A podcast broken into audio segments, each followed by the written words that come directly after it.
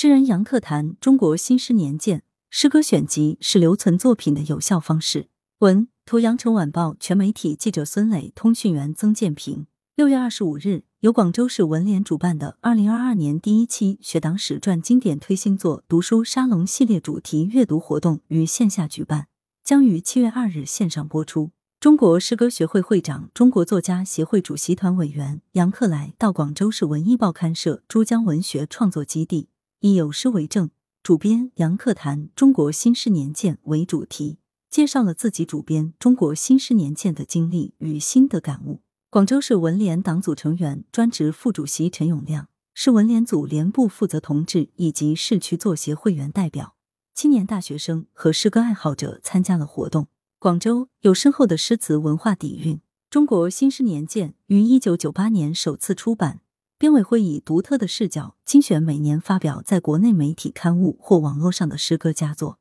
经过二十多年的打磨。它已经成为中国新诗诞生以来连续出版时间最长的诗歌选本，是当代中国诗歌史的一份重要文献和记录。中国新诗年鉴的诞生与广州这座城市密不可分。在活动中，杨克首先回忆了这套诗歌选集与广州的缘分。他说：“广州经济发达，这为文化发展奠定了坚实基础。与此同时，低调务实的城市性格也使这里有着非常适应文艺作品产生的土壤。”城市的发展不能仅用经济来衡量，还要看它的文化传承与艺术品味。杨克说道：“目前，广州正立足特有的诗词文化底蕴，不断弘扬诗词文化，全力打造诗词之都。”杨克对此十分期待。杨克说：“唐诗三百首开篇就是岭南诗人张九龄之作，岭南的诗歌文化历史悠久、源远流长，其文化底蕴值得被不断挖掘。”因而，广州打造诗词之都是一件十分有意义的事情。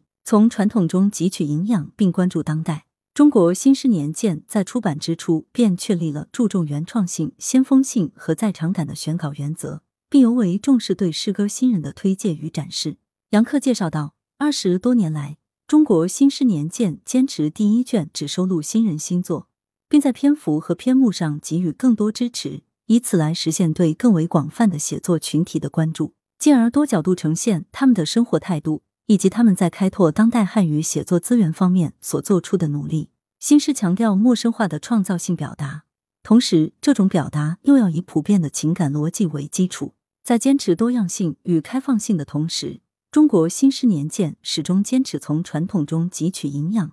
并且对当代中国社会发展保持关注。杨克还认为。在反映时代风貌时，新诗可以借鉴古典诗歌，尤其是学习以李白、苏轼为代表的诗人的积极态度。中国新诗年鉴目前已走过二十余年，在杨克眼中，诗歌选集是留存作品的有效方式。这一传统早在《诗经》时期就已经形成。很多事情都是历久弥坚，时间越久，价值就会逐渐显现。他也希望能借助中国新诗年鉴，鼓励广大的诗歌作者关注时代发展与社会变化，创作更多的优秀作品。文艺是春风化雨，潜移默化，会给城市留下传承，给时代留下见证。来源：羊城晚报羊城派，责编：文艺，校对：周勇。